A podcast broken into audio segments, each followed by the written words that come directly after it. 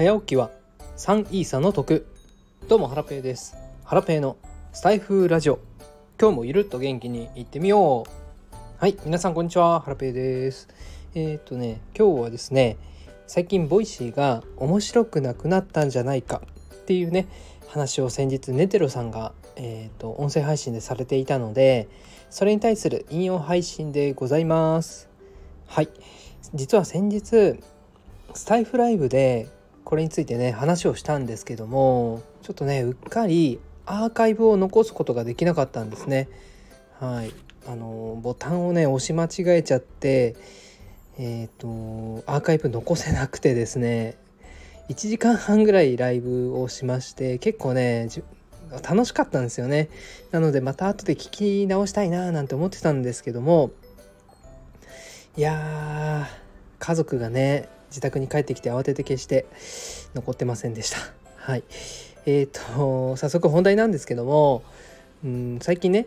Voicy が面白くなくなった。スタエフの方が面白い。みたいな声がちらほらね、えー、ちょっと前から聞こえるようになってます。これについてねえっとハラペ思うことを話していきたいと思うんですけども、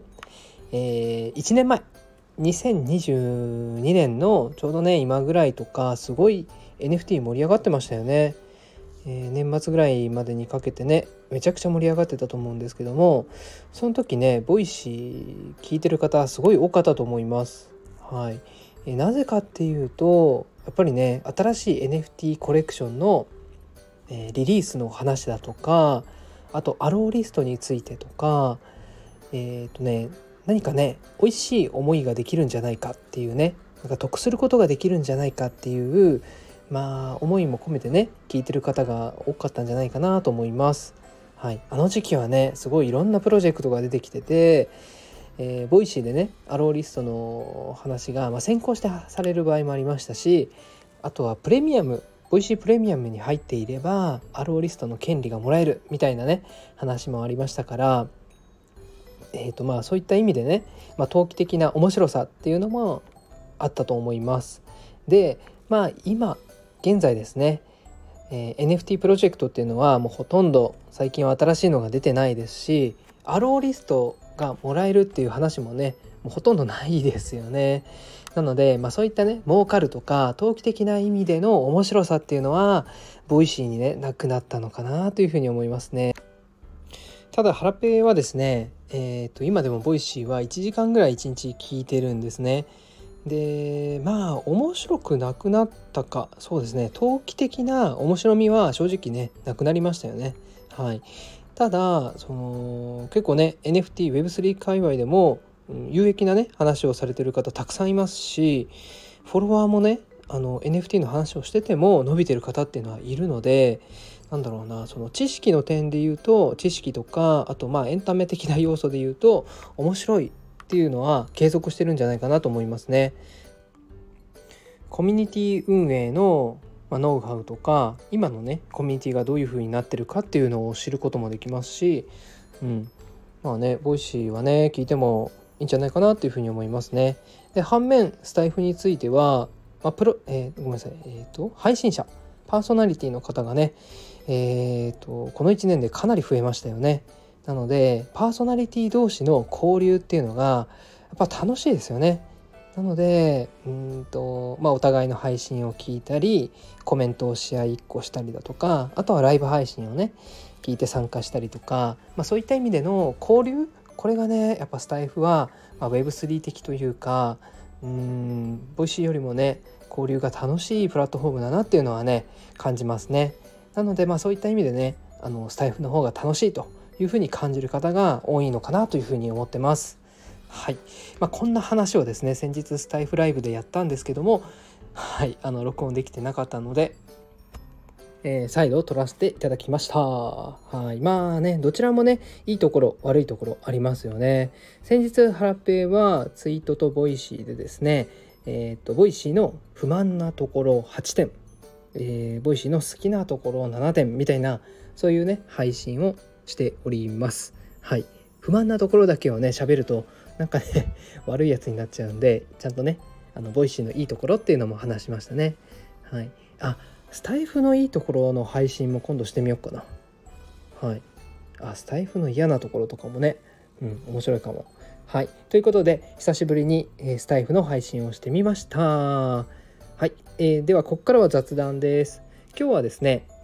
えっ、ー、と午前中は子供と秋葉原に行ってきました。電車に乗ってねあの行ってきたんですけども子供があの電車乗るの大好きなんですね。なので、えー、電車で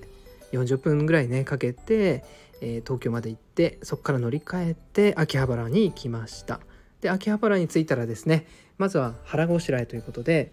あえっとね目的地はえっ、と NFT の展示会やってたんですよね。何だったかな。えっ、ー、とねあまねエンタメ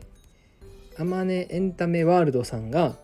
秋葉原のね高架下なんですけどシークベースっていうところで展示会されててあちょうどいいなと思って見に行ったんですよね。で現地秋葉原着いたらまずは腹ごしらえということでどこで子供と食事食べようかなと思った時に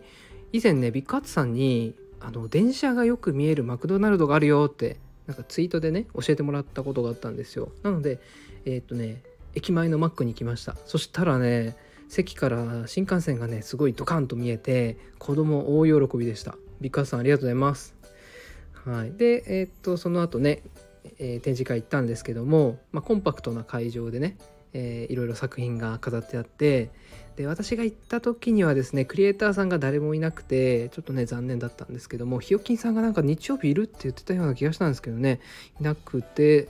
えーとまあ、その店員さんとお話しして、えー、おしゃべりしてあとカバードのかぶり物をね息子にかぶせてそれでね帰ってきました。はい。子供もね喜んでましたね。はい。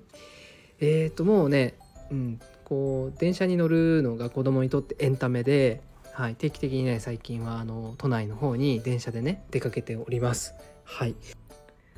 えーと雑談は以上でございました。はい。今日はね、えー、ネテロさんの音声配信の引用配信で、まあ、 Voicy 面白くなくなったんじゃないかと。こんなタイトルだったかな。 Voicy おもんないみたいなタイトルだったので、まあ、そちらのね引用をさせてもらいました。ネテロさんは最近ね、 Voicy パーソナリティとしてデビューされてまして、今度ね、対談をするんですよ。えー、9月20日の、水曜日12時半から、はい、ワンオンワンで、えー、1時間1本勝負やらせていただきます。はい、ぜひね、観戦に 視聴しにいただけ来ていただければと思います。まあ別にねバトルするわけでも全然なくてただおしゃべりする感じです。おそらくですねテーマもざっくりとしか決めてなくて音声配信とか X とかその辺りの話をしようと思っております。はいえっ、ー、とチャプターチャプターじゃないな概要欄のところにリンクをその時のリンクをね載せておきたいと思いますので、えー、ぜひね聞きに来ていただければと思います。はい。それでは今日はこれで以上です。また今度お会いしましょう。またライブ配信も気まぐれでやります。それではさようなら。